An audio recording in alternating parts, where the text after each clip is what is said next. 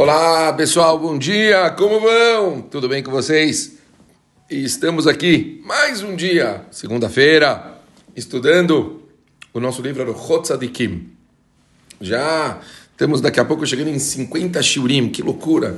Impressionante esse nosso. Eu falo que sempre que esse shiur diário que a gente tem, ele consegue me dar uma dimensão real de como o tempo passa rápido, né? Impressionante. Quer dizer, todo dia a gente vai junto, de repente você olha, já temos mais um livro, já estamos terminando outro, já estamos na metade de mais. É uma loucura como realmente as coisas vêm rápido e quanto isso tem que, na verdade, servir para a gente acordar e para a gente realmente fazer uma boa reflexão se a gente está usando esse tempo rápido que está passando ou se a gente está simplesmente.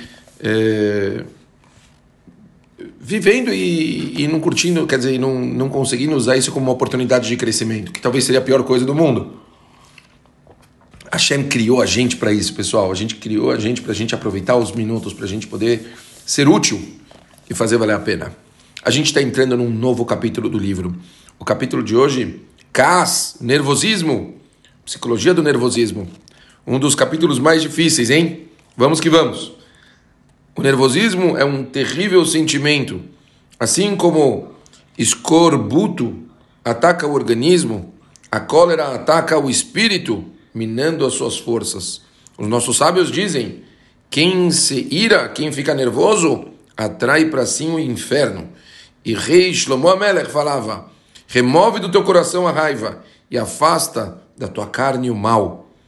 Quando nossos sábios falam mal, se referem a coisas realmente negativas, como está escrito, Hashem criou tudo na honra do homem, até o malvado para o dia do juízo.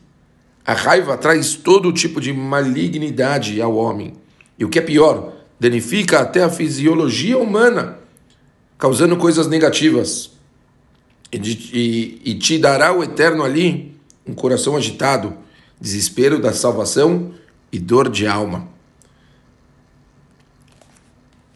Observe os homens que se tornam agitados pela raiva, não prestam atenção às suas ações e, conforme sua raiva aumenta, fazem coisas que não fariam num estado normal.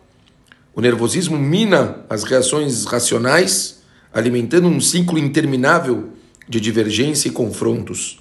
Quem está com raiva dificilmente escapa de cometer um pecado. Nossos sábios disseram: Conhecemos um homem de três formas. Uma delas é o comportamento quando está com raiva. Pachut.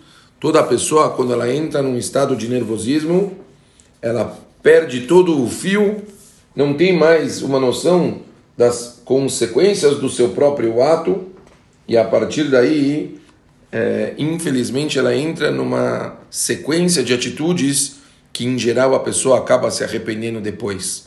Quando volta à sanidade, a pessoa percebe que ela podia é, ter conseguido é, equilibrar isso. Eu já disse aqui algumas vezes, para a gente terminar a mensagem de hoje, porque tem muito para se falar a respeito desse assunto, é, lembrando do que escreve o Siftei Haim, que o nervosismo ele é uma consequência do orgulho. A pessoa começa a se irritar quando ela vê que alguma coisa é diferente do que ela acha que é o certo. E aí estraga tudo. Então, para a gente sair daqui hoje com alguma coisa muito clara na mão, obviamente o nervosismo em si, todo mundo já sabe que é uma coisa muito ruim que atrapalha o homem. Temos que parar com isso, é uma coisa que não tem futuro.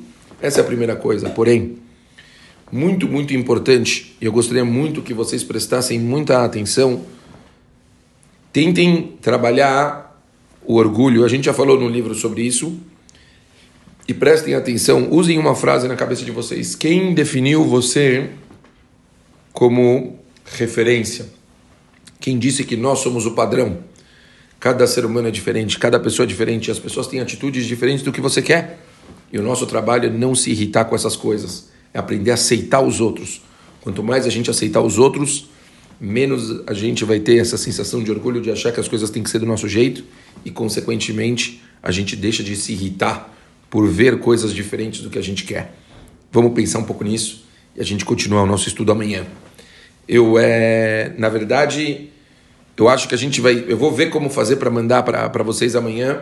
Talvez eu mande um mais tarde, mais um, mais um shiur mais tarde, porque eu vou estar em voo para Eretz Israel. Os shurim da semana que vem, agora inteira, vão ser é, direto da, da Terra Sagrada, da Terra Santa. Peço desculpas, provavelmente, se eu mandar em horários um pouco diferentes que o normal, mas principalmente hoje eu imagino que eu vou mandar então mais um shiur mais tarde e peço a vocês a gentileza de ouvirem somente amanhã de manhã. Tá bom, pessoal? Obrigado. Um beijo grande para todo mundo e se Deus quiser, a gente continua depois de amanhã. Valeu, boa semana.